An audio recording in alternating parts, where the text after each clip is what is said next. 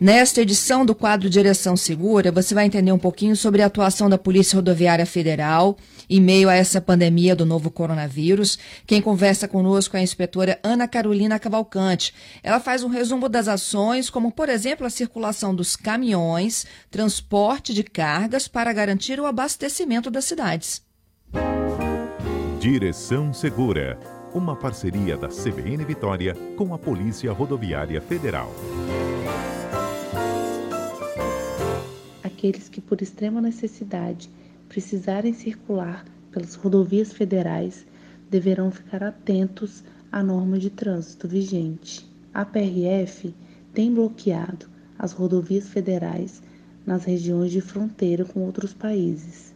Cumprindo uma determinação do governo federal, passamos a restringir pelas rodovias federais a entrada de estrangeiros vindos dos países vizinhos há regras específicas para brasileiros, alguns trabalhadores, transporte rodoviário de carga e ações humanitárias. Informamos também que a PRF não tem proibido o tráfego de veículos de carga nas rodovias federais do país. O fluxo de veículos de carga segue normalmente pelas BRs em todo o Brasil, sem bloqueio algum da PRF.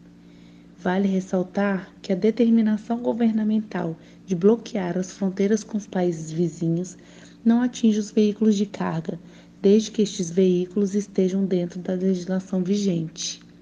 Muito pelo contrário, estamos trabalhando para que os insumos, os mantimentos cheguem a todas as cidades brasileiras, a fim de não desabastecer nenhuma cidade. A última de hoje é sobre se as rodovias federais que ligam os estados estão sendo bloqueadas.